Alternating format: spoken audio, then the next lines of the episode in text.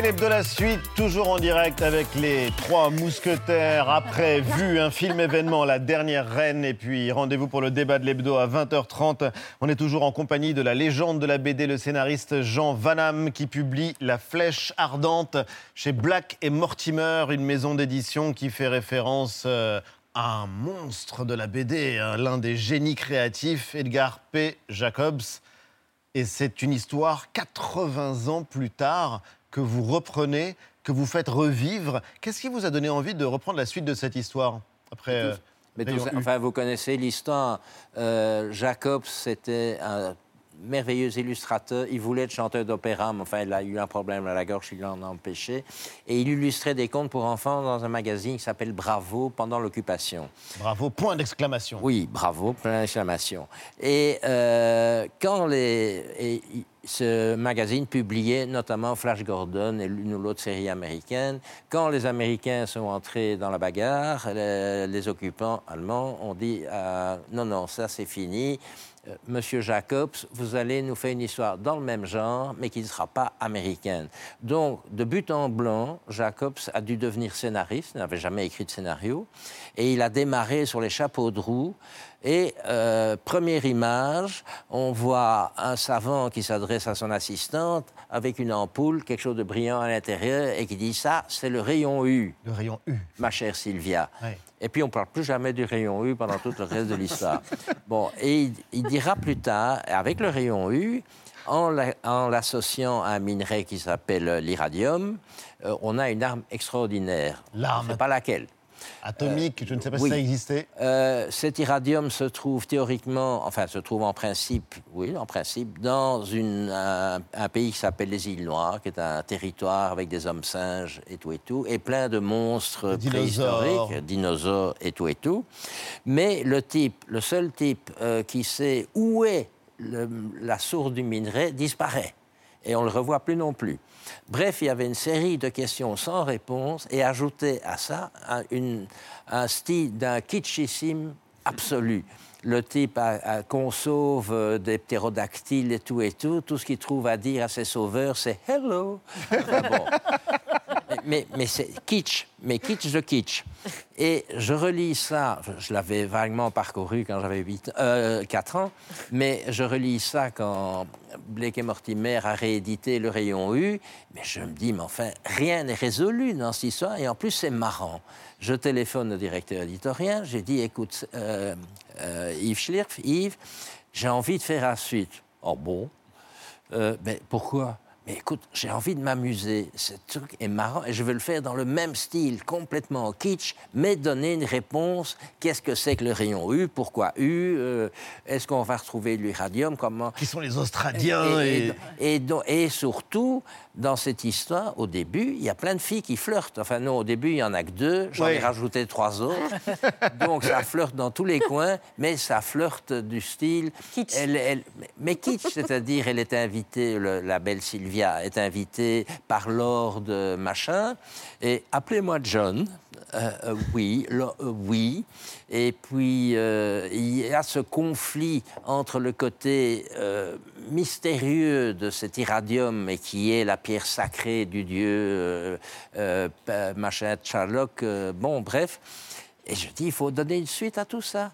Et je me suis amusé comme un petit fou à donner une suite et une réponse. Et alors justement, si vous deviez dire l'histoire ou en tout cas le pitch de cette suite en quelques mots, Ben, le pitch, le pitch, c'est simplement que, un, on fait un essai, on montre cette arme que j'appelle la flèche ardente, mais il ne faut surtout pas que cette arme devienne une arme réelle, parce qu'il faut que le monde vive en paix. Oui. Donc, pour faire disparaître le minerai, une bonne éruption, un bon tremblement de terre, tout le bazar tombe dans- au fond de la mer, comme si on pouvait l'île noire, au fond. 1000 euh, kilomètres sous terre. J'ai 1000 oublié de dire que tout ça est évidemment euh, la bagarre pour euh, obtenir cet iradium se fait entre les méchants qui sont en Ouradie dirigés par un cruel empereur Oui. et les gentils qui sont en Orlandie dirigés par un brave président. Qui, un brave président, il y a des présidents qui sont parfois braves et qui ne veulent pas la guerre. Donc, euh, tout ça se bagarre. Et vous avez le maître espion des méchants J'adore. Il porte une cape à la Superman rien que pour franchir les barrières. il faut voir ça. il faut relire le, rayon U pour s'apercevoir.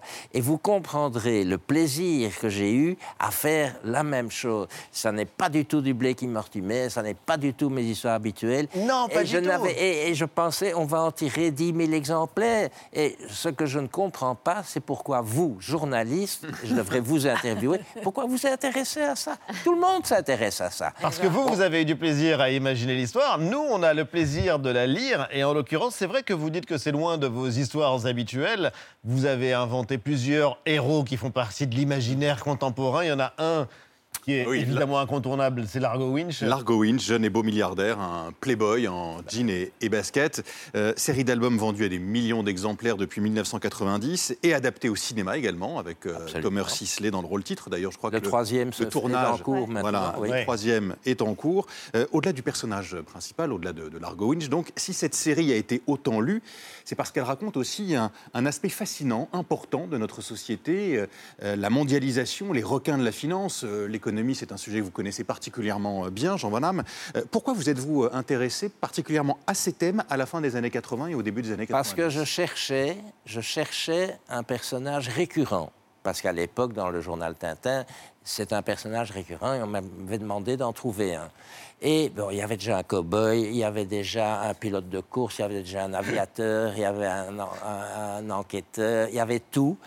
Et euh, j'avais un certain délai et puis je bavarde avec un ami, plus exactement grec, qui était le rédacteur en chef de Tintin à l'époque, et on fait allusion à ce qui se passait en Belgique à ce moment-là. Le fils d'un riche fabricant de tapis avait été enlevé contre rançon, et l'un de nous deux dit l'argent ne fait pas le bonheur. Ah oui. Une phrase. mais c'est vrai. L'argent on peut le faire chanter, on peut le voler, on peut, l'argent ne fait pas le bonheur. J'ai passé une nuit, on était à New York à ce moment-là, j'ai passé une nuit, j'ai écrit tout l'Argo Winch en une nuit. Avec des aventures extraordinaires. Oui, non, mais je dis le personnage qui ne pouvait pas être le fils, mais devait être adopté pour ne pas être... Euh, parce que s'il est riche, parce qu'au départ, il ne voulait pas accepter. Il ne voulait pas de. Mais non, mais d'un autre côté, avec son cœur de beurre, il dit non, ce groupe dépend de moi, ça fait vivre 500 000 euh, familles, je dois le faire. Le, groupe W. Mais oui, mais vous avez ce gars, le milliardaire en blue jeans, et vous avez tous les associés, enfin, pas les associés, les administrateurs, les présidents, et, et, vous avez les deux avec son copain. Donc, Largo Winch est un milliardaire pas comme les autres. Les femmes aimeraient, les hommes aimeraient euh, être comme lui et les femmes aimeraient le rencontrer. D'où succès total. Ah mais vraiment, eh à l'occurrence. Euh, Donc le choix d'un personnage vous permet justement d'aller, parce que toutes les histoires que j'ai écrites ne sont pas économiques. Il faut le créer, ce personnage. Mais surtout Largo Winch, 13, Torgal, tous ces... Vos héros fétiches, ils sont où aujourd'hui euh, Vous les avez laissés tomber Vous manquent Non, ils sont repris par d'autres. Moi, je ne suis pas comme Hergé. Moi, j'étais arrivé dans chaque série, arrive un moment où vous estimez être allé au bout de votre idée et que si vous continuez, ça va être un peu ressassé, ça va être un petit peu une répétition de ce que vous avez fait. Vous sentez que c'est le moment d'arrêter. Vous arrêtez, mais l'éditeur, lui, il n'a pas envie d'arrêter. Mhm. Donc, il choisit un autre gaillard qui accepte de reprendre le scénario. Et vous, vous l'acceptez? Évidemment, je touche un pourcentage sur ce qu'il fait. Donc maintenant, je gagne ma vie avec le travail des autres. Expliquez-nous quand même, Jean Van ce très grand paradoxe. Vous avez une parole magnifique et libre dans un univers en général très consensuel où on fait attention aux ayants droit et aux droits de regard qu'ils pourraient avoir sur leurs œuvres. Les BD sont de très loin les livres les plus vendus aujourd'hui en France, en Europe et ailleurs. C'est un univers foisonnant et pourtant vous avez cette phrase, cette semaine dans Match, il faut que vous nous l'expliquiez. La BD actuelle m'ennuie. Il n'y a plus d'imagination. Vraiment? mais, Lisez la BD. Bah, euh, on, lit des BD. fait? On raconte la vie de un tel, un tel, un tel, euh, Monsieur Himmler, Monsieur Einstein, n'importe quoi. C'est intéressant pour les jeunes qui, mm. D'une façon facile, apprendront la vie des hommes célèbres, euh, bon, sans devoir se taper euh, le gros bouquin. C'est très bien, mais il n'y a pas d'imagination. Vous avez tous les machins qui sont euh, je dirais, je raconte ma vie, je raconte euh, la vie de ma maman, je raconte le cancer de mon petit frère. Le roman graphique. Non, mais non, je veux dire, oui, on a... qu'est-ce qu'on appelle roman graphique? C'est tout ce qui dépasse 60 pages. Dès que ça dépasse 60 pages, ça n'est plus une BD, c'est un roman graphique, forcément, c'est grand comme ça. Et, euh, et, et moi, j'aime pas. Et donc ça, donc ça m'ennuie et je passe beaucoup de temps à lire des... Et je relis maintenant. Euh, j'arrive à l'âge où on ne lit plus, on relit. Je relis toute une série de romans que j'ai dans ma bibliothèque, dont je me souviens que je les ai beaucoup aimés. J'ai le plaisir de les relire. Et, et j'ai plus de plaisir à lire la BD. Et maintenant, les ventes de bandes dessinées classiques sont dépassées par les mangas, comme vous le savez le manga que j'ai lu trois pages d'un manga je me suis dit ça c'est pas pour moi parce qu'il faut trois pages le Mais type rentre le du, monde du bureau pour dire sommes- bonjour à sa femme à ses enfants et à son chien Et dans le monde dans lequel on est, malgré tout, vous en êtes euh, le maître, le maître de la BD, Jean Van Damme. En tout cas, dans le Larousse, euh, vous êtes euh, qualifié très simplement de scénariste belge de bande dessinée. Il met son sens rare de la narration et son art du dialogue et du feuilleton au service d'histoires élaborées où prédomine l'aventure. C'est une manière de décrire votre Dites, euh, un génie. belge un belge vivant dans le petit Larousse. Quand ils m'ont prévenu vous savez ce que j'ai euh, on me téléphone on me dit est-ce que ça vous ça vous ennuie si on vous met dans le Larousse? Je dis, attendez, vous ne confondez pas avec Jean-Claude Van Damme euh, Ah non, on dit non, non, c'est vous. C'est bien Jean et Van Damme. Jean-Claude et Jean-Claude Van Damme n'est toujours pas dans le petit Larousse. Alors que vous, vous y êtes depuis, depuis, 10 ans. 10 ans. Skeuten, n'est pas short. Skeuten. Skeuten. Skeuten Skeuten, est aussi dedans. dessinateur. Il est aussi dedans Et et, il le mérite. Ouais. Merci infiniment en tout cas. Mais merci de Jean m'avoir Van Damme, invité. d'avoir été invité. La Flèche Ardente, on a adoré. Juste après vu un film euh, événement, La Dernière Reine, on en parle dans un instant avec l'acteur Dali Ben Salah et les deux réalisateurs Adila Ben Dimerad et Damien Honory. Ce sera juste après vu. Bon retour en Belgique. Merci Jean Van. Vu.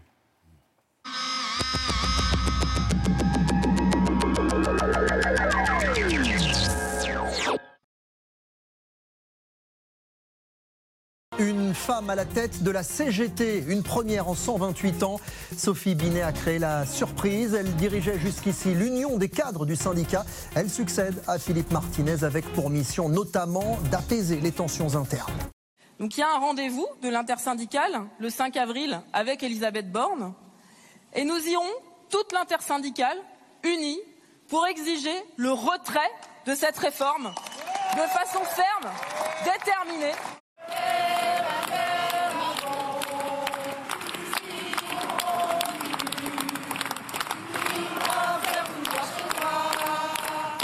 Un collectif d'avocats annonce avoir déposé à Paris plus de 100 plaintes simultanées pour atteinte arbitraire à la liberté individuelle par personne dépositaire de l'autorité publique, non-intervention pour l'arrêt d'une privation de liberté illégale et entrave à la liberté de manifester pour dénoncer des gardes à vue jugées abusives lors des manifestations contre la réforme des retraites. Il y a un processus en cours, un projet de loi qui est en cours euh, d'examen euh, devant le Conseil constitutionnel.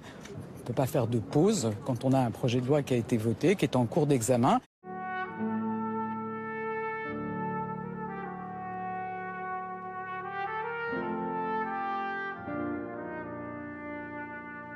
Des plaintes qui concernent en grande partie ce qui s'est déroulé à Paris, où 75% des procédures engagées ont été suivies d'un classement sans suite. Des débris de grenades utilisés à Sainte-Soline, déposés symboliquement dans la cour de la préfecture des Deux-Sèvres. À Niort, hier, 400 personnes sont venues dénoncer dans le calme ce qu'elles qualifient de violente répression. C'est quand même l'État qui nous a canardés. Les gendarmes, ils suivent les ordres. hein. C'est Madame la préfète qui, qui dirige, avec Dermanin au-dessus. Leur mot d'ordre Sainte-Soline, on n'oublie pas. Des bureaux calcinés, le sol jonché de ce qui semble être des documents, eux aussi en partie brûlés. Voici ce qu'il reste de l'accueil de ce centre des finances publiques incendié hier. Devant le bâtiment, une phrase On ira jusqu'à l'Élysée, taguée sur le sol.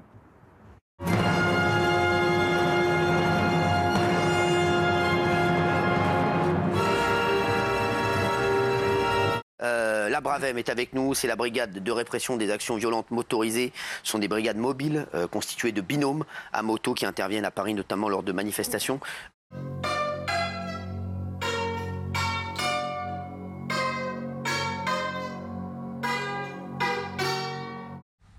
Alors le souci, c'est que ces images, c'est pas représentatif d'un travail, elles montrent que ça. Donc c'est ce qu'on reproche effectivement, c'est ce qu'on reproche à la presse de façon générale. Posez le bâton Posez le bâton, je vous tase Grâce au taser, les policiers peuvent se protéger sans mettre des vies en danger.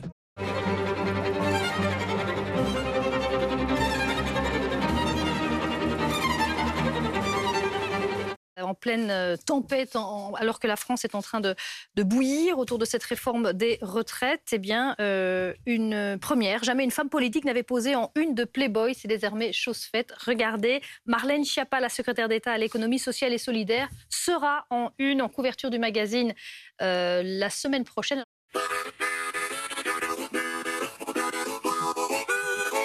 Rassurez-vous, euh, ça reste assez chaste. hein. Il n'y a pas de, de- de photos déshabillées. Euh, D'après certains proches, ce sont Nous des photos pas en robe blanche. Jimmy, vous êtes prête? Non. Alors là ce, qui est, là, ce qui est plus compliqué, c'est pas marcher Levez- sur la robe. C'est dur, il y a des trucs- il y a des trucs qui traînent à se mettre. Il faut marcher un petit peu avec les genoux. D'accord. Voilà. Ah, très bien. Super. Et tout en pensant, vous redressez Jimmy. Redressez-vous ici. Là. Voilà. Marine, j'attends vos explications. Mais c'est très bien, vous débrouillez Très très bien. Donald Trump devient le premier président à être inculpé au pénal. Décision de la justice new-yorkaise dans l'affaire Stormy Daniels. Tu vas nous parler du David de Michel-Ange qui pose problème à certains parents américains? Voilà, le David de Michel-Ange, c'est sans doute la sculpture la plus emblématique de la Renaissance, sauf qu'entre l'Italie du XVIe siècle et la Floride en 2023, il y a eu comme un petit bug. La principale d'une école a dû démissionner pour avoir montré une image de cette sculpture à ses élèves de 11 ans à peine. On voit Some parents complained it made their kids uncomfortable, and one called the sculpture pornography. Oh, God. Cette ancienne actrice pornographique aurait eu une relation extra-conjugale avec Donald Trump en 2006 et alors qu'il était candidat à la présidentielle en 2016, il aurait acheté son silence 130 000 dollars et fait passer cette dépense pour des frais de campagne, une violation du code de financement électoral. Avec sa mesure habituelle, l'ancien président américain n'a pas tardé à réagir. C'est une attaque sur notre pays. Les États-Unis sont désormais un pays du tiers-monde, une nation sur le déclin, c'est triste.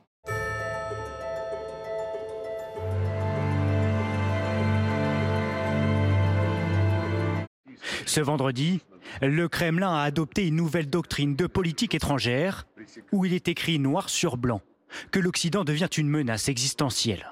Tu sais ce qui est marqué sur ce t-shirt? Je crois que tu me l'as dit avant, ouais. Allez tous vous faire enculer, mais en chinois. Parce que maintenant, je le fais doucement. J'ai pas envie de choquer les gens. Paris avertit Pékin que tout soutien militaire envers Moscou et donc contre Kiev serait une décision funeste. En Russie, c'est un journaliste américain du Wall Street Journal qui a été arrêté euh, pour espionnage. C'est un cas sans précédent depuis le début euh, de l'offensive russe en Ukraine. Son journal dément avec véhémence les accusations et se dit très préoccupé euh, par sa sécurité. C'était Vu, c'est l'hebdo, toujours en direct. On continue maintenant avec un film événement, un film à voir qui mêle l'intime et l'épopée, un film qu'on a adoré. La dernière reine sort au cinéma le 19 avril prochain et on est très heureux d'accueillir Dali Ben Salah, Adila Ben Dimerad et Damien Ounouri. Bonsoir à tous les trois. Et bravo, La dernière reine, c'est un film qui est salué pas seulement par l'équipe de Célébdo, mais également qu'il l'a été à la Mostra de Venise. C'est une histoire qui nous plonge dans le passé et qui nous plonge euh, géographiquement de l'autre côté de la Méditerranée. Le film nous amène à Alger. On est en 1516. C'est la fin du Moyen Âge, début de la Renaissance en Europe. Adila, vous co-réalisez le film avec, euh, avec Damien et vous jouez aussi le rôle de cette sultane. Une sultane oubliée, la sultane Zafira, une figure féminine fascinante dont on va parler. Dali, vous, vous êtes un personnage historique qui, pour le coup, a réellement existé, un corsaire qui a marqué l'histoire. Arouj Barberousse, qu'est-ce qui vous a donné envie de raconter cette histoire? Bah, déjà parce qu'on n'avait jamais vu, euh, nous, au cinéma et en images, euh, Alger avant, euh, bah, avant le colonialisme. En fait, on n'avait jamais vu des représentations d'Alger au XIIIe, au XVe, au XVIe, au XVIIe. Et on vit à Alger. Moi, je suis née à Alger et, et donc cette période particulièrement avec Harout qui a pas de bras, qui a un corsaire, qui a un bras en argent, cette reine qui a existé, pas existé, mais qui apparemment... Cette reine Zafira Cette reine Zafira et tous ces corsaires qui arrivent d'un peu partout euh, dans le monde et qui parlent toutes les langues à Alger, euh, ces femmes venues de Scandinavie. Je trouvais que c'était un côté euh, très romanesque à Alger, un côté qu'on ne lui connaît pas et qu'on ne lui connaît pas assez. Et euh, j'ai trouvé que c'était vraiment très stimulant aussi pour l'Algérie de maintenant et euh, le monde de maintenant, en fait, de Justement, voir. vous allez nous dire pourquoi, parce que c'est ça qui est assez fascinant, c'est qu'il y a quoi Une amnésie euh, collective autour de cette histoire-là? C'est vrai qu'on parle assez peu de ces histoires en Algérie et ailleurs. Damien, pour le coup, euh, c'est quelque chose qui vous a frappé aussi, parce que vous avez essayé de reconstituer un monde englouti, au fond. Exactement, oui. C'est vrai que quand Adila m'a parlé de cette reine, moi je la connaissais pas. Et on devait marcher, je pense, dans la Casbah. Elle me dit, tu sais, ici, cette reine Zafira a vécu et s'est soulevée face à Barberousse. Oui. Et moi, là, d'un seul coup, pour moi, Barberousse, Barbe Bleue, Barbe Noire, je ne savais même pas qu'il avait existé et qu'il était venu à Alger. Et du coup, il y a eu un imaginaire qui est- qui s'est développé en moi. Et je me suis dit, elle- à l'époque, elle voulait l'adapter au théâtre, donc dans un huis clos qui s'appelait, c'était- ça s'appelait Les Noces de Zafira. Et je lui dis, mais non, il faut qu'on filme ces pirates, il faut qu'on montre ces rois, ces reines. Bien sûr, ces batailles. Exactement. Ce personnage incroyable que vous incarnez, Barberousse, et on va y revenir dans un instant parce que c'est un corsaire euh, de légende, c'est un corsaire qui a pris Alger et qui essaiera de prendre donc euh, cette reine Zafira. On va en parler dans un instant, mais tout de suite la bande-annonce. الاسبانيول محاوطيننا لازم لنا وقت كبير باش نتسلحوا ما تخافش موالفة وحدي ربي يسهل سلام لازم نعيطوا العروج ما كان حتى حل آخر.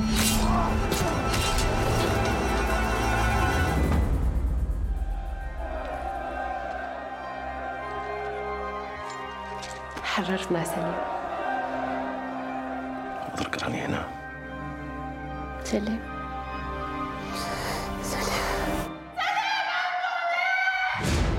كاين خاين وحنا اللي نلقاوه وحنا اللي نعاقبوه. مش حاب يقتلونا لازم نروح نتخباو راح نديروا العكس ولادي مش حاسس براحة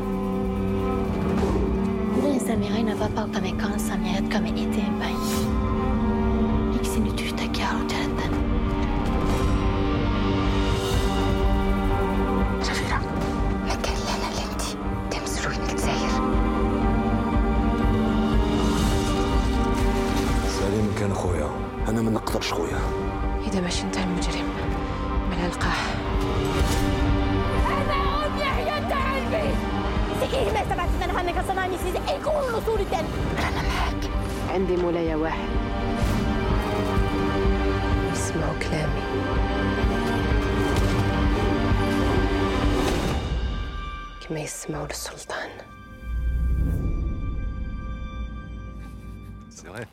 La dernière reine donc arrive euh, au cinéma. Vous jouez euh, Dali euh, l'un des personnages de la grande histoire et de la grande histoire pas seulement de l'Algérie mais de la Méditerranée et de cette période du début du XVIe siècle. Qu'est-ce qui vous a séduit dans, le projet? Qu'est-ce qui vous a donné envie d'incarner ce, ce corsaire, ce barbe rousse bah, tellement de choses. Euh, quoi de plus beau pour un comédien, un acteur, déjà de se voir proposer un rôle de, de pirate, de corsaire? Ça, Tout de suite, ça touche au, au rêve d'enfant. C'est magnifique. En plus de ça, il y a toute cette tranche d'histoire, histoire avec un grand H.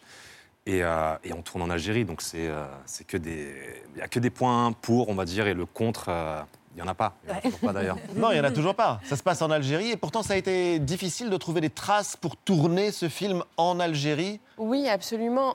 En, fait, il n'y a jamais eu de costume créé pour des films, puisqu'il n'y a jamais eu de film, il n'y a jamais eu de film sur cette époque. Donc nous, on est arrivé très naïfs, on s'est dit, allez, on va faire ce film, ça va être super. Et on s'est rendu compte qu'il n'y avait rien et qu'il fallait tout créer. Ouais. Et donc, on a. Et puis, Alger a été rasé euh, par l'Empire colonial à deux tiers, euh, pas qu'Alger d'ailleurs, donc on n'a plus de palais. Et on nous avait dit même euh, qu'il fallait aller tourner en studio, mais on tenait vraiment, et c'était très important dans la démarche de tourner avec ce qui restait à Alger, de ramasser un peu les miettes et de reconstruire ce qui avait disparu. Et puis à l'extérieur d'Alger, avec la lumière beaucoup. naturelle, avec Absolument. le soleil, avec la mer, avec ces blocs de rochers complètement Voilà. incroyables. Et c'est devenu une aventure complètement folle de tout recréer. en Et quand vous tout recréez tout, euh, vous appuyez sur de la documentation. Quelle documentation pour euh, bah, recréer aussi les, les étoffes, les décors, euh, tout ce que, qui était exact par rapport à l'époque passée? On a dû faire oui, tout un travail euh, de recherche historique, à la fois pour l'effet historique. Il a fallu quand même croiser les sources entre différents pays pour vraiment trouver l'effet avéré et à l'intérieur, nous, s'amuser sur euh, trouver le chemin qu'on allait donner à cette reine. Mais après, il y a eu tout ce travail de déduction sur les costumes et la, la déco. Oui. Vous disiez tout à l'heure euh, les euh, difficultés de trouver donc euh, des traces du passé de cette époque-là euh, en Algérie. Les canons, en l'occurrence, qui protégeaient euh, la Casbah d'Alger, ils sont à Paris. Ils sont aux Ils sont aux Invalides, oui. Ils en sont fait, aux Invalides. On les voit voyait, en oui. tournant autour Donc on tout à l'heure on- et Damien a dit tiens, c'est les canons Pas loin d'Alger. des, de studios. Vous partagez l'affiche tous les trois avec Nadia Tereskevitz, qui est César du meilleur espoir féminin, qui est donc justement cette Scandinave qui montre que le monde euh, d'Alger de l'époque est infiniment plus riche que l'image qu'on peut en avoir euh, quand on ne le connaît pas. Et c'est un film qui t'a bluffé, Eva. Oui, alors moi qui m'a bluffé notamment sur la réalisation, j'avais l'impression vraiment de voir des peintures orientalistes, comme si vous aviez capté des moments, comme s'il y avait des- presque des instantanés. Et je me suis demandé euh, à quel point vous aviez travaillé en amont, c'est-à-dire dans votre storyboard par exemple, est-ce que vous avez dessiné est-ce qu'il y a eu presque une bande dessinée de votre film avant? Parce que vraiment, c'est stupéfiant. On l'a vu un peu dans la bande-annonce, la façon dont vous travaillez le moindre détail de chaque scène, visuellement en tout cas, sur l'esthétique. C'est vrai qu'il y a quand même un. On a travaillé avec un storyboard, donc on avait quand même beaucoup de choses en tête. Mais après, le, le mérite revient beaucoup au directeur de la photographie, Shadi Chaban, qui a fait un travail Incroyable. assez exceptionnel. Mais on- nos influences n'étaient vraiment pas l'orientalisme. On était plutôt, comme c'est une tragédie, on voulait travailler beaucoup plus les clairs-obscurs. Et du coup, on s'est beaucoup plus appuyé sur la peinture euh, euh, espagnole Ouais. ou néerlandaise. Oui, c'est pas de la croix, c'est euh, Ouais. vraiment quelque Oui. chose euh, d'autre. Oui. que vous imaginez d'ailleurs dans la réalisation, même dans votre manière de jouer, en fait, c'est vrai que les dialogues sont euh, essentiellement en arabe, on parle toutes les langues, et euh, vous aviez envie, vous aussi, de vous plonger dans cette histoire-là pour faire... euh, vous aviez l'impression de redécouvrir quelque chose de votre histoire ou pas? Ah, complètement, complètement. Complètement. Complètement. C'est euh, c'est un peu comme euh, voilà, démarrer un projet et d'un coup des pièces de puzzle, un puzzle qu'on n'aurait pas, euh, on n'aurait pas osé imaginer. euh, voilà, un puzzle aussi grand et quelque chose de pièce par pièce, on se rapproche du, du personnage et par la langue, on se rapproche de lui euh, pas à pas. On commence à comprendre comment il respire. Plus après, il y a tout ce travail de, de costume, comme on a dit, euh, qui, euh, qui ancre le personnage, plus ce bras. Et ouais, c'est un Puis peu, le conflit, puisque ouais. vous jouez un corsaire face à un roi qui Absolument. s'affrontent, on sent la haine, la tension entre les deux. Donc euh, il y a, c'est vrai, des dynamiques euh, très complexes et euh, assez fortes dans les personnages. Mm. Mais ça, c'était compliqué à, à jouer, cette rivalité-là? Compliqué, il n'y a rien de facile dans ce métier. euh, sinon, tout le monde serait comédien, on est déjà très nombreux. Euh, mais l'avantage, je pense, euh, c'est que j'ai eu le temps de rêver à ce projet. C'est que euh, Oui. ça a commencé fin 2018 quand Damien et Adila sont venus euh, à ma rencontre. Ils m'ont proposé de passer un, des essais sur, euh, sur ce projet. Et entre-temps, il s'est passé énormément de choses. Je suis parti tourner sur euh, divers euh, projets de différents types de productions. Ouais. Et puis, euh, c'est toujours resté dans le coin de ma tête, ce, ce projet un peu qui était un peu plus flouté qu'au démarrage, mais il y avait un peu ce fantôme de Pirates des Caraïbes au Bled. qui flottait. Pirates des Caraïbes, Bled, c'est une très, très bonne Bah, manière. C'est une façon de dire que voilà, des, des choses se passent, de beaux projets s'enchaînent, mais euh, il reste quelque chose que j'ai envie de concrétiser, d'aboutir. Et donc il y, a, il y a un peu de rêve qui s'installe. Il y a aussi euh, quelque chose de particulier dans le travail, c'est que le personnage est beaucoup plus âgé, beaucoup plus, peut-être 10 ans de plus. Ça, c'est une question euh, qui a été abordée. Comment, comment faire vieillir Ouais. le personnage Mais finalement, sur la, sur la posture, sur la respiration, sur la langue, sur le costume, sur tous ces éléments, une fois que j'ai le costume, la barbe, etc., et, euh, et aussi les réactions des, des personnes euh, sur le plateau, qui, voilà, c'est tout de suite, euh, je suis Baba Harouch Ouais. quand j'arrive en scène. Et, euh, et finalement, euh, c'était de moins en moins complexe de, de se prendre au jeu. Et puis il y a évidemment cette dernière reine, cette sultane Zafira. La seconde épouse euh, du roi, Zafira, une femme euh, qu'on découvre euh, au début euh, enfermée euh, dans un RM euh, sous le joug de tous les codes du euh, patriarcat. Sauf que Zafira, elle est euh, déterminée, elle a du courage et ça la pousse à faire exploser toutes les lignes. الناس تقول والله أعلم باللي انت اللي قتلت سليم تومي شيطان هذا غير مقبول هذا وتزيد تجي هنا وتطلب مني الزواج. بينت باللي ما عندك حتى حدود. شفتوا واش راه يهضر على المحرر ديالنا؟ وطلع صوتها في وسط الرجال صوت المرأة عورة النفعة خلوا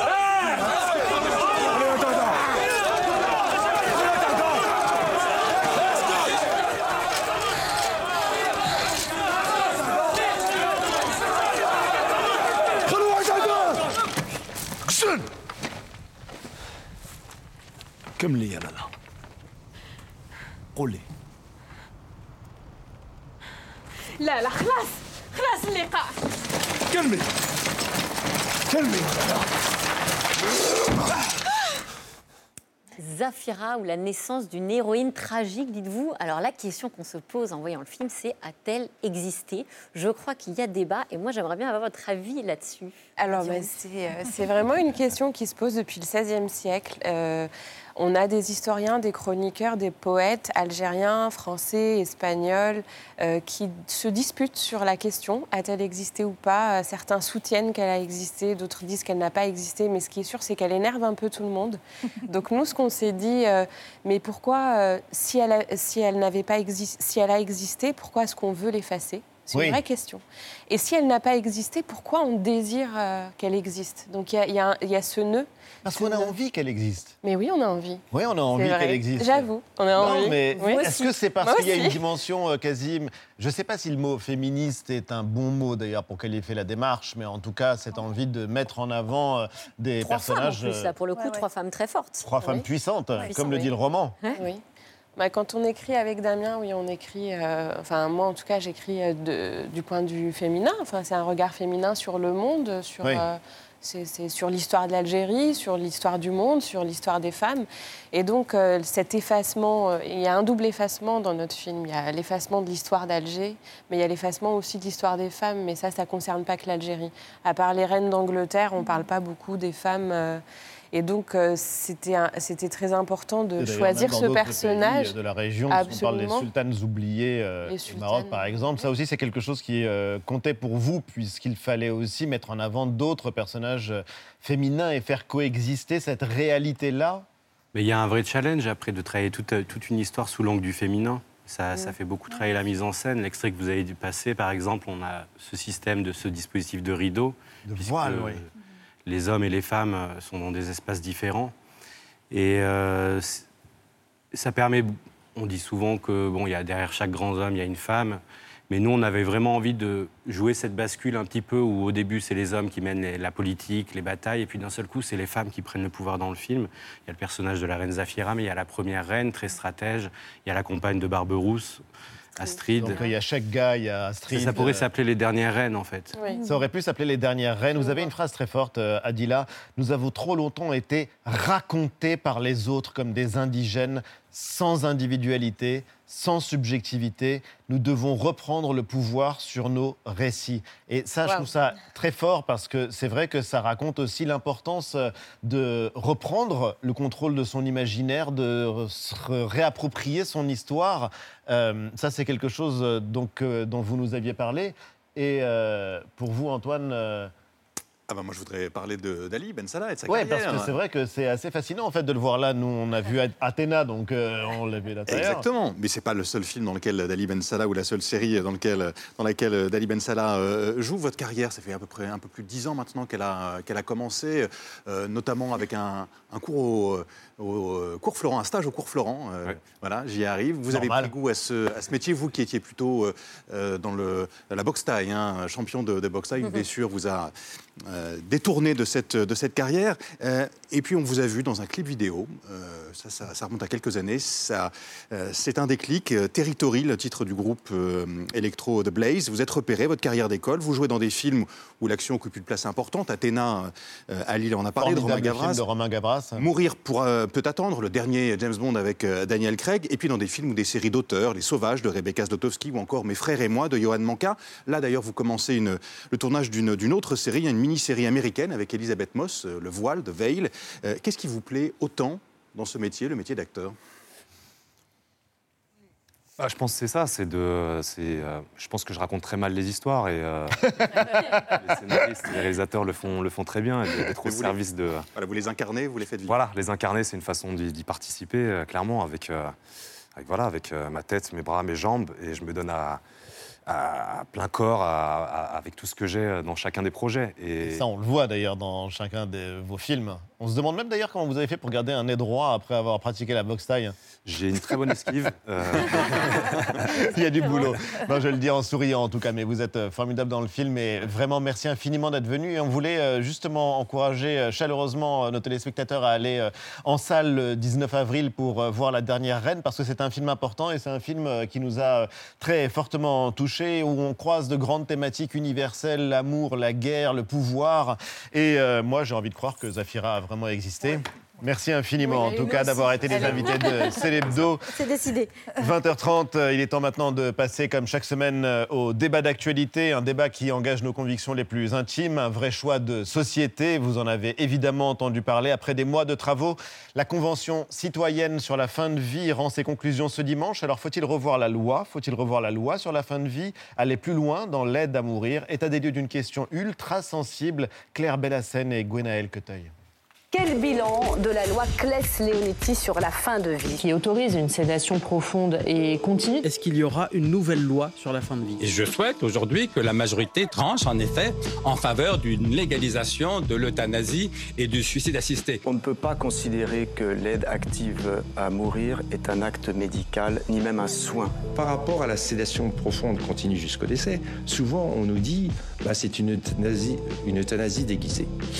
Donc, bah, que nenni Oui, il faut des soins palliatifs partout et pour tous. On a un sous-développement euh, dans notre pays en matière de, de- de soins palliatifs. 21 départements ne disposent pas d'unités de soins palliatifs. L'euthanasie, ça veut dire vous vous, vous sentez personne, plus personne? Oui, c'est sans doute vrai. Donc euh, on y va. La peur, euh, très légitime, hein, de certains chercheurs en éthique, c'est que à la longue, ben, ça pourrait inciter à renoncer aux soins des patients les plus vulnérables. On ne parle pas du médecin qui est derrière, qui a dû venir pour faire l'euthanasie. C'est un droit de choisir la manière dont nous finissons notre vie. Je n'en veux pas de cette mort-là, c'est clair. Je veux déjà pas de l'EHPAD, alors imaginez. L'intervention, euh, j'allais dire, des, des- des comédiens, des chanteurs ou des personnalités médiatiques, c'est la corde émotionnelle. C'est pas la corde du raisonnement. On ne peut pas laisser des personnes souffrir alors qu'on a la possibilité technique de leur venir en aide. C'est quand même plus compliqué que d'être juste pour ou contre l'euthanasie, ce débat. Célébdo ouvre le débat avec le philosophe Raphaël Antoven face à la médecin psychiatre en hôpital gériatrique Véronique Lefebvre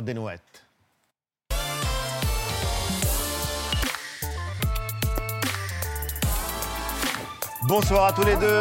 Merci infiniment d'avoir accepté le principe de ce débat, de ce débat qui euh, nous engage tous d'une manière euh, ou d'une autre. Euh, bonsoir euh, Véronique Lefebvre-Desnouettes. Ça Bonsoir. fait 35 ans maintenant que vous accompagnez euh, vos patients en hôpital euh, gériatrique. Vous êtes euh, l'autrice de ce livre qui vient de sortir et qui est passionnant, Mourir sur ordonnance. Et le sous-titre est important, Où être accompagné jusqu'au bout. Le titre est éloquent, on va en parler. Raphaël, cofondateur et éditorialiste à Franc-Tireur. Et vous êtes l'un des 109 signataires d'une tribune forte, d'un manifeste qui appelle le président de la République à faire évoluer la loi sur euh, la fin de vie, qui a été publiée dans le magazine euh, l'Obs euh, récemment, avec cette phrase qui est assez frappante, elle peut même choquer. Nous estimons que la loi française qui interdit l'aide active à mourir est injuste. Injuste, expliquez-nous pourquoi. Oh, Injuste, ça c'est assez simple à comprendre, puisque en l'état de la loi, si vous voulez recevoir une aide active à mourir, eh bien vous le faites soit parce que vous avez un bon médecin compréhensif, soit parce que vous avez les moyens de partir en Suisse ou en Belgique pour accomplir ce geste. Mais en tout état de cause, en France, il faudra le faire en catimini. Et donc c'est une injustice au regard de ceux qui n'ont pas les moyens d'accéder à cette demande. C'est-à-dire que nous sommes égaux devant le fait de mourir, mais paradoxalement, nous ne sommes pas égaux devant le fait de recevoir la mort. Et donc en cela, on peut parler d'injustice. Et donc vous réclamez euh, un droit à l'aide active à que, mourir. En somme, le sentiment est que la loi en l'état euh, ne permet pas de régler l'ensemble des cas. D'ailleurs, le- le- la commission Falorni euh, a rendu son rapport et le dit très clairement. Le cadre législatif actuel, dit-elle, n'apporte pas de réponse à toutes les situations de fin de vie, en particulier lorsque le pronostic vital n'est pas engagé à court terme.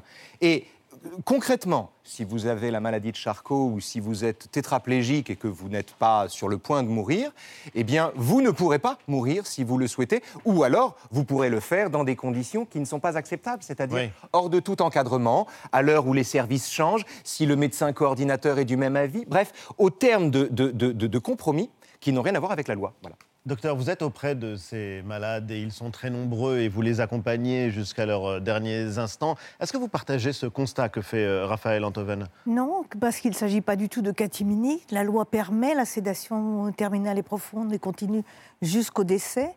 L'aide active et je rajoute le M, médical à mourir. On l'oublie, ce M. Il faut un médecin qui prescrive.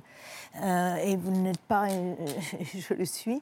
Oui, euh, et nous, nous, permet. Nous pouvons en parler quand même. Ah, absolument. Ah c'est très important. Oui, parce que c'est un sujet qui nous engage. Bah, la seule expertise que je réclame en la circonstance, c'est d'avoir, d'avoir à mourir oui, je la partage avec vous. Voilà. Mais, moi, j'accompagne et donc. moi-même, je le fais aussi. Croyez-vous que nous sommes restés inactifs pendant la Covid, hein, puisque mes personnes âgées n'avaient pas accès à la réanimation? Il fallait bien les accompagner, donc les endormir jusqu'au bout. On ne les a pas regardés euh, mourir d'étouffement Certainement pas. Donc ça, nous le faisions dans le cadre de la loi. Et l'aide active à mourir, nous le faisons au quotidien. L'aide active à mourir? L'aide active à mourir, bien entendu, pour les gens qui vont mourir. Il y a les gens Parce qui que la loi parle d'aide passive. gens qui veulent mourir. dans le texte de la loi, on ne parle pas d'aide active à mourir. Ça changerait tout si, si le texte de la loi parlait, employait cette expression. C'est une expression qui est tendancieuse. Elle est tendancieuse parce qu'on oublie le M de médecin que je viens vous, de, vous, de vous resignifier. Mourir sur ordonnance, qu'est-ce que ça voudrait dire pour vous? Ça voudrait dire que euh, si euh, une personne vient me demander, j'en parle dans mon livre. Oui, avec euh, de très nombreux témoignages. Très nombreux témoignages qui sont tous euh, tout à fait authentiques et, sourcés, vient me demander de mourir parce que sa vie n'est plus valable selon son choix. Oui. il veut mourir. Et je le reçois, et ce monsieur, 72 ans, n'est pas du tout en fin de vie, mais il m'explique qu'il ne peut plus courir le marathon comme avant, donc sa vie ne vaut plus la peine d'être vécue. Et il attendait, dès la loi de 2016, que je lui fasse, euh, d'après ses dires, sa grosse piqûre, puisqu'il y avait le droit. Donc il a fallu effectivement que j'explique que non, euh, ce n'était pas un droit, c'est pas parce qu'il y a le droit il n'était pas dans les conditions de fin de vie et que je fasse une alliance thérapeutique avec lui, que je le revoie, que je lui montre que sa vie avait quand même un sens, même s'il n'arrivait plus à courir son marathon. Vous savez, moi je suis psychiatre hein, en gériatrie. La seule psychiatre pour les milliers de gériatries de mon hôpital. Les gens qui veulent mourir, c'est mon quotidien. Parce qu'ils sont déprimés, parce qu'ils ils trouvent que la vie est trop compliquée. Mais quand il s'agit de malades d'Alzheimer, par exemple, ils ne réclament jamais à mourir ils s'accrochent à la vie. Ce sont les familles qui souhaitent. Raphaël Oui, je ne pensais pas à d'anciens marathoniens désappointés. Euh, j'étais plutôt sur des cas, si vous voulez, de tétraplégie ou d'impotence ou de gens qui vraiment ne veulent plus vivre et dont le désir de mourir n'est pas soluble dans l'excellence des soins. C'est ça que je veux dire. C'est qu'il arrive que le désir de mourir l'emporte sur la qualité des soins qu'on reçoit. Décider de mourir, autrement. Décider de mourir. La décision de mourir, cette décision de mourir. Euh, euh, la, décision de mourir ne dépend pas uniquement des carences du système, elle est aussi le fait de la maladie. Elle est aussi le fait, elle est aussi une décision souveraine. Et cette décision-là doit être entendue. Comment peut-on euh, être à l'écoute des mourants sans entendre ce souhait-là. Et en déniant à ce souhait, je ne dis pas que vous le faites, mais la qualité d'un souhait. En disant, mais non, ils sont contraints. Je dis en un mot là, le, raisonnement, parce que c'est intéressant. En un mot, euh, on contraint les gens parce que les soins palliatifs sont insuffisants à être en situation de vouloir mourir, et ensuite on présente flatteusement cette décision comme la signature de leur liberté, alors qu'en fait ça n'est pas une liberté. Je crois qu'aucune liberté n'est plus libre que celle-là, précisément. Non, quand vous êtes arraisonné par une maladie, par une dépression, je parle des malades atteints de maladie Charcot dans mon livre. Vous avez toujours la liberté de mourir. Mais vous dites que décider de mourir, c'est l'un des derniers sujets tabous de notre société. C'est la première liberté. Quand votre liberté, vous pouvez vous suicider tout à l'heure, euh, Raphaël. Hein oui, mais, sauf que c'est quelqu'un qui ne peut pas le faire. Non, mais... Quelqu'un qui ne peut pas le faire. Moi, je peux me suicider, mais quelqu'un qui n'en est pas physiquement capable, comment fait-on?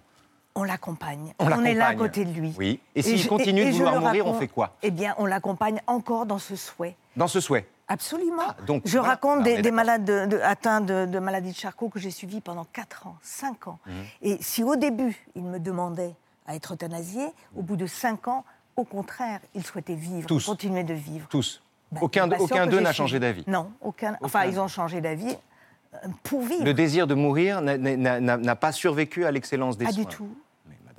Pas du tout. Madame, tous les jours, des Mais- gens qui sont gravement malades. En l'état de la loi, aujourd'hui, des gens qui veulent mourir n'y ont pas accès. Mais vous vous rendez monsieur, compte? de monsieur ça C'est quand même insensé. Vous avez de très jolies mains, mais vous n'avez pas de mains. Moi, je suis, pour plagier Charles Péguy, euh, moi, je suis un médecin de terrain. Et mes malades dont vous parlez sont des malades atteints de troubles cognitifs, qui sont polypathologiques et qui veulent vivre.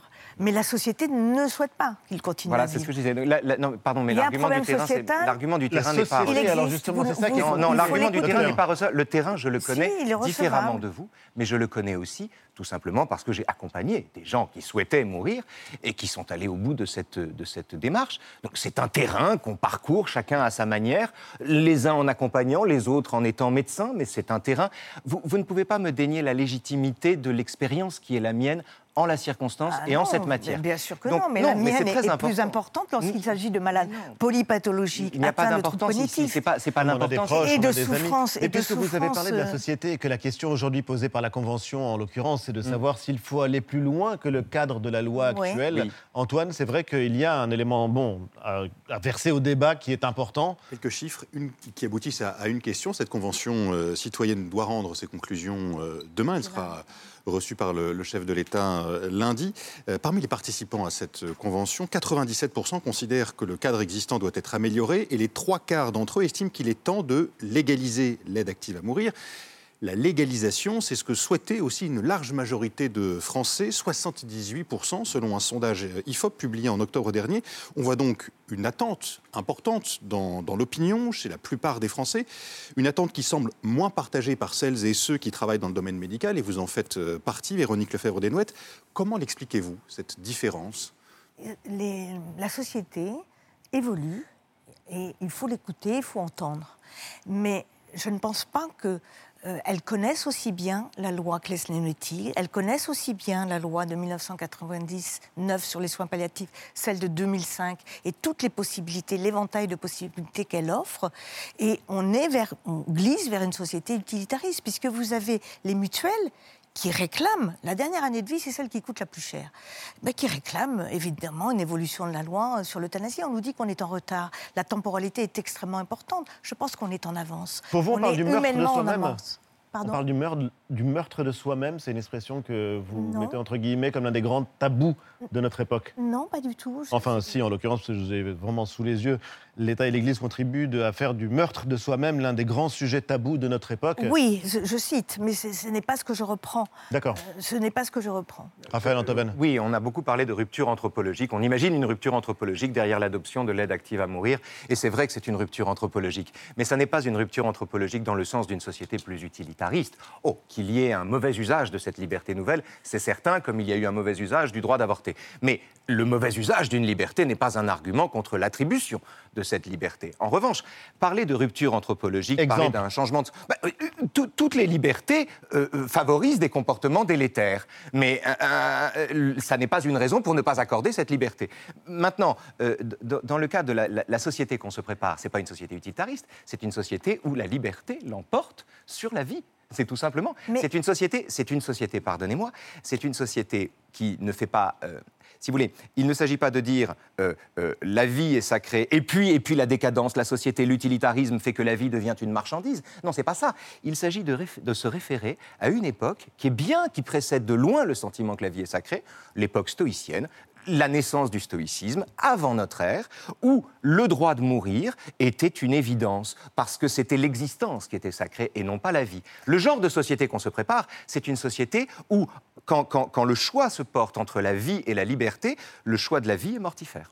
Docteur Expliquez-moi comment vous pouvez être libre quand vous avez besoin que moi, je vous prescrive la kill pile. Mais madame, La je, je- je suis plus Je libre. ne vois pas je où est votre plus liberté. libre si la loi je me ne permet suis pas de votre vous... moyen. Mais vous me demandez je ne quelque serai chose. pas votre moyen. Mais qui- qui- Donc je, ne vois je- pas je où est, où est la liberté. Je dis juste que je suis plus libre dans un monde où j'ai le droit, dans un encadrement, avec Ah. un soin, absorption, dosage, écoute, accompagnement, etc. Voilà. Je suis plus libre dans un univers où ce- cette décision est encadrée que dans un univers où une telle décision n'est pas légale et où je me mets dans l'illégalité en mourant. Mais moi, je me mets dans le l'illégalité tous les jours, puisque j'applique les, les- au cas par cas. C'est Vous de vous la mettez dans l'illégalité Mais bien sûr. C'est-à-dire que vous accomplissez ce geste? Évidemment, tous les médecins le font, les médecins généralistes le font, tout le monde le fait. Mais- Mais, pas à la demande, parce que vous, Raphaël Enthoven, avez décidé un jour donné pas moi. que... C'est pas moi, c'est tout pas, individu euh, appelé à mourir un jour, euh, madame. Oui, mais on va tous mourir un jour. Oui. hein, donc autant que ça soit dans des conditions dignes. Mais c'est précisément la raison pour laquelle. Et, que pré- notre société soit digne d'être une société qui regarde les gens déviants,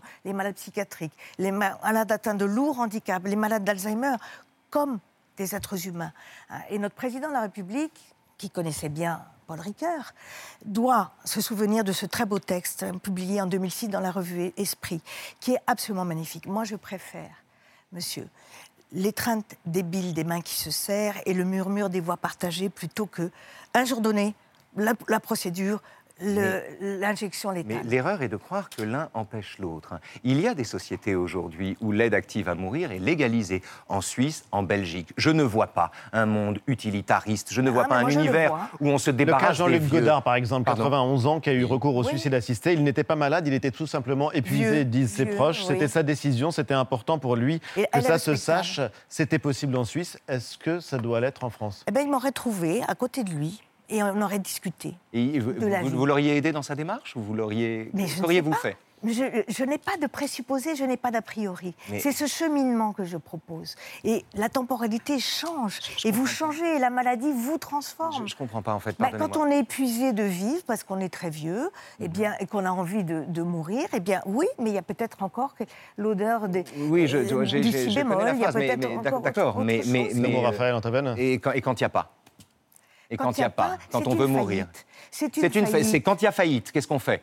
Eh ben, il faut se donner les moyens qu'il n'y ait pas mais, faillite. mais quand, et le désir face- de mourir, quand le désir de mourir Mais dépasse le- le tous les désir moyens de qu'on se mourir, donne. C'est quand vous êtes seul. C'est pas le désir de mourir, c'est pas une fantaisie, c'est ce pas un caprice, madame. Quand on a la maladie de Charcot, le désir de mourir, c'est pas un caprice. Mais je le sais, Donc- puisque je l'ai su. Donc, alors, Et il qu'est-ce qu'on fait change, il change. Il change. Donc vous leur Euh, déniez le désir de mourir. Mais pas du tout. Je les, D'accord. je les recueille. Vous dites ce n'est pas une liberté. Vous croyez que c'est que c'est facile d'accompagner ces gens Je crois que votre position n'est pas facile. Vous croyez de les accompagner jusqu'au bout, comme Mais vous le bien dites. sûr, et de regarder tous ces visages qui vont s'éteindre. Oui, vous oui. savez que c'est facile Mais Vous madame, je, les connais comme vous, donc c'est pas la question. Non, vous les connaissez Si, pas je les connais comme vous, exactement comme vous. Mais je les ai vus dans les yeux. Pareil, Mais c'est pas vous qui donnez la prescription. C'est pas vous qui poussez la, la seringue de morphine. J'en reviens à ma question. Comment pouvez-vous demander C'est une phrase de Georges Canguilhem, le philosophe Canguilhem, une phrase extraordinaire. Médecin.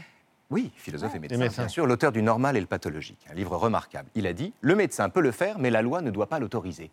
On marche sur la tête. C'est pas ce que On je marche dis. sur la tête. J'entends Ayez bien, un je peu de de nuance. Moi, je Madame, vous je cite Canguilhem, je cite Canguilhem. Pardonnez-moi, je, je- je- je vais au bout de, de cette phrase. Le médecin peut le faire, mais la loi ne doit pas l'autoriser. C'est-à-dire que on, on reconnaît qu'évidemment, dans certaines situations, quels que soient les soins, on va vouloir mourir. Le médecin peut le faire, mais surtout que le législateur tourne le regard. Mais on ne peut pas vivre dans une société comme ça. En tout cas, on ne sait pas ce que deviendra justement euh, comme ce... ça. ce rapport que remettra donc la Convention euh, sur la fin de vie au Oui. président de la République. On ne sait pas s'il y aura un référendum, s'il serait tranché euh, au Parlement. Non. Mais si on regarde dans Pas le rétroviseur, c'est déjà vu. Ouais.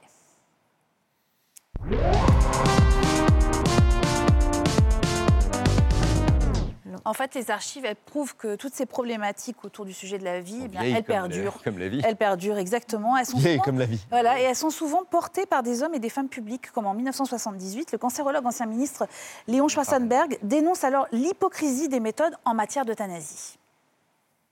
Et pourquoi ne pas dire, du moment que vous voulez soulager un malade, eh bien voilà la recette pour le soulager vraiment. Et si vous avez le courage de le faire, et si le malade vous le demande, alors voilà la bonne recette. Pourquoi pas? Il y a un côté provocateur dans cette histoire. Eh bien c'est vrai. Je suis le provocateur de la vie dans ce cas-là, et je suis le provocateur contre ceux qui laissent à côté d'eux des malades en promenant une existence qui demeure la leur pendant que des malades agonisent sur des lits d'hôpital. Raphaël Antoven, provocateur de vie, qu'est-ce que ça vous inspire comme expression? C'est surtout la notion de dignité qui m'intéresse dans cette histoire. Vous l'avez évoqué tout à l'heure. Et nous avons en commun un ami qui a beaucoup pensé la dignité, Éric Fiat, l'excellent philosophe Éric Fiat. Euh, et je, je veux dire que cette notion, et et ce que dit Schwarzenberg en témoigne, c'est une notion qu'on peut employer à l'appui de la thèse selon laquelle euh, Oui. mourir n'est pas un soin, enfin, donner la mort n'est pas un soin, et comme à l'appui de la thèse qui est la mienne, selon laquelle, évidemment, c'est un soin, c'est même le premier d'entre eux. D'un mot, docteur, donner la mort n'est pas un soin? Mais bien sûr que si, puisqu'on le fait. puisqu'on le fait dans les cas des, des personnes qui vont mourir. C'est ce que nous faisons quotidiennement, pluriquotidiennement. Donc, En tout cas, c'est un vrai soin que- et un Comment, soin comment- global. comment, si vous le faites, vous On va devoir vous opposiez à un changement là. de la loi C'est dommage. Je ne m'oppose pas à un changement de la loi. Je, po- je propose une troisième voie, qui est celle de l'accompagnement dans des conditions dignes. Il y a déjà Et des jusqu'au lois. bout. Et d'ailleurs, je recommande la lecture de votre livre euh, qui Merci. euh, paraît aux éditions du Rocher. Merci infiniment à tous les deux. C'est vrai que c'est un débat qu'on aurait pu euh, poursuivre tellement il est riche. Et c'est vrai que C'est important de l'avoir calmement. c'est important de l'avoir calmement et de vous avoir entendu euh, tous les deux, euh, Véronique Lefebvre-Desnoëttes, mourir sur ordonnance ou être accompagné jusqu'au bout. Raphaël Antoven, Franck Tireur, c'est dans les kiosques. Merci d'avoir été euh, Merci nos invités. Maintenant, euh, au président de la République, au Parlement, au peuple, peut-être, de décider de l'avenir de cette question. C'est l'hebdo se termine lundi à 19h. Merci les amis. Merci, Ali. Merci à vous de nous avoir suivis. Lundi 19h, vous avez rendez-vous avec Anne-Elisabeth Lemoine et toute l'équipe de C'est à vous. Salut à tous.